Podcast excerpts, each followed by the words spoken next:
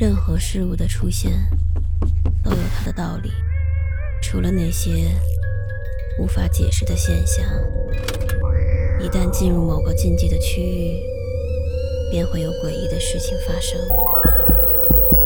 五分钟倒计时，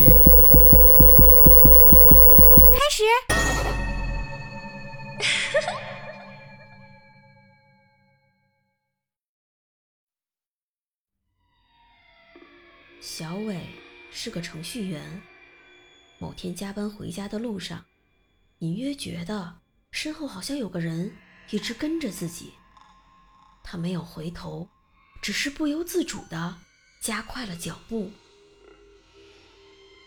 跟着他的人是一个老太太，雪白而稀疏的头发盘在脑后，消瘦的脸上布满了皱纹，眼睛深深地陷在眼窝里。加上大大的黑眼圈，看上去让人毛骨悚然。你不能回家。突然，老太太开口说话了，声音里满是沧桑和阴森。你背后跟了不干净的东西，不要出声，看看这面镜子。小伟一时间停住了脚步，老太太慢慢走近他，踮起脚凑到他的耳边，低声地跟他解释，同时枯瘦的手掏出了一面铜镜，递到了他的面前。小伟将信将疑地瞥了一眼铜镜，镜子里显示有个红色的厉鬼，披头散发，血红的舌头吐得老长。正和那个老太太一左一右的站在自己背后。别出声，别回头，打个车去远点的地方过夜。小伟整个脑子一片空白，刚想询问到底发生了什么，老太太又低声说：“别说话，赶紧走。”我不能一直跟着你，这是我的地址。明早到我店里来找我，不来的话，你必死无疑。说罢，塞给小伟一张纸条，匆匆离开了。第二天，小伟找到了老太太。嗯，还算听话。你最近去过西边那个荒山吧？昨天跟着你的是个冤死的孤魂，他看中你了，要你做他黄泉路上的朋友。这种鬼是不会轻易离开的。昨天我暂时把他骗走了，但是他还是会来找你的。小伟惊的下巴都要掉到地上了。什么鬼？女朋友都还没找到一个。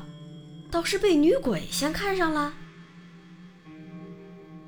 不想英年早逝的他，赶紧向仙姑寻求破解之法。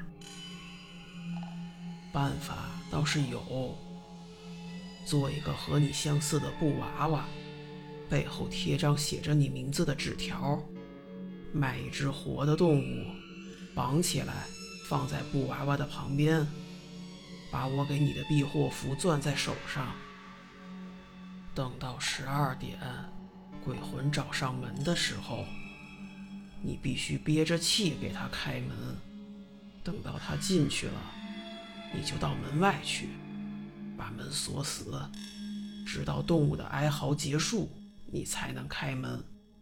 记住，一定要憋住气，否则他就会找到你。小伟回到家。按照仙姑的指导，全部准备就绪，只是可怜了这只活蹦乱跳的小兔子。临近十二点，他再次检查的时候，突然发现兔子居然死了。我去，这个点儿我去哪儿找活的动物啊？小伟，我是阿雅。我家今天停电了，能借你家睡一下吗？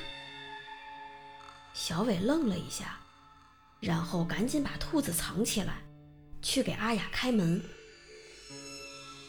你怎么这么半天才开门啊？哎呀，我跟你说，我今天倒霉死了。阿雅一边说，一边径直的往屋里走。小伟压根儿没有心思听小雅的话，他憋住气，暗暗的咽了下口水，手里死命的攥着仙姑给的符，心扑通扑通一直在跳，快要蹦出来了。哎。你家有吃的吗？哎呦，我都快饿死了！哎，这儿怎么有个娃娃？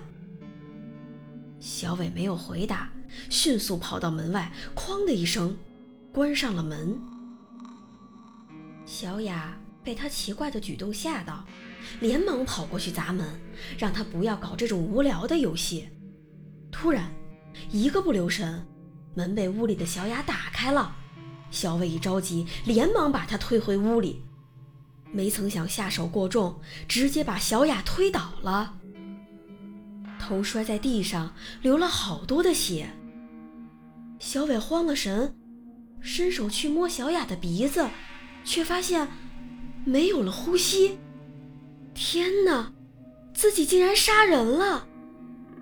就在这时，娃娃身上的纸条。也掉了下来。黄泉路上，小伟面如死灰地走着，旁边一个红色的身影与他相伴。